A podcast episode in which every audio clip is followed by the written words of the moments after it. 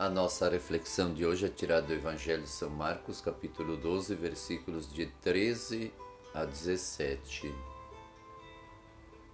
Sempre os mestres, os doutores da lei, os partidários de Herodes queriam pegar Jesus em alguma palavra para que eles tivessem argumentos e assim pudessem condená-lo. Eles fazem uma pergunta para Jesus: é lícito ou não pagar imposto a César?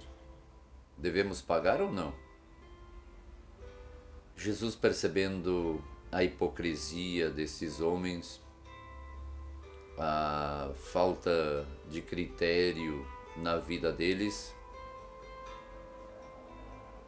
por que me tentais, disse Jesus, trazei-me uma moeda para que eu veja. Então eles pegaram uma moeda e deram para Jesus para que ele olhasse a moeda. E Jesus pergunta de quem é a figura e a inscrição que está nessa moeda. E eles respondem: é de César. Então disse Jesus: Dai, pois, a César o que é de César, e a Deus o que é de Deus. E eles ficaram admirados com a resposta e as palavras de Jesus, mas talvez ainda não tinham ficado contentes, pois pensavam que Jesus iria dar uma outra resposta.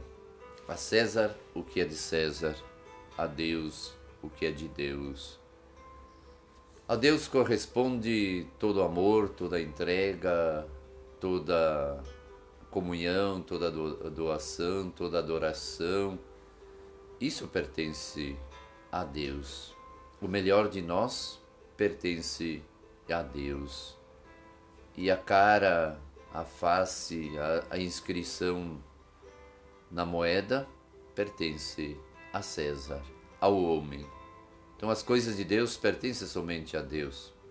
As coisas do homem pertencem somente ao homem. E não é muito difícil fazer esta distinção.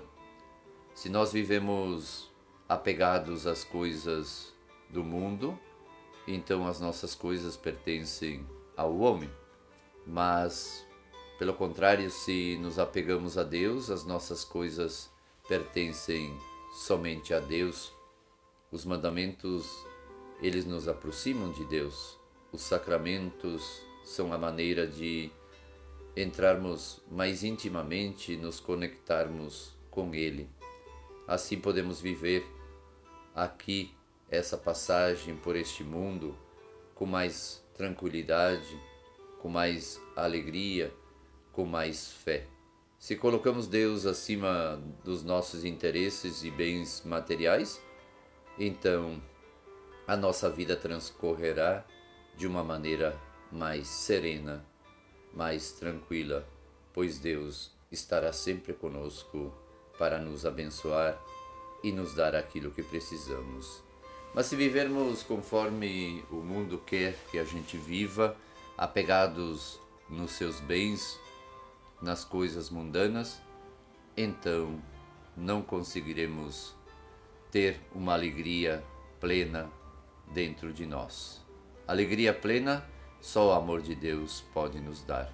Alegria plena, só a confiança nele e a fé que temos pode nos trazer essa esperança de sermos eternamente felizes.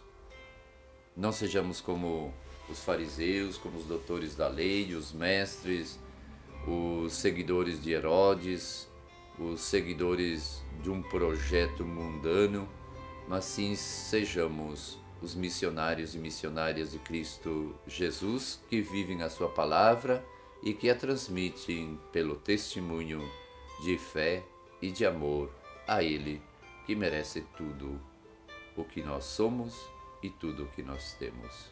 Que Deus abençoe você.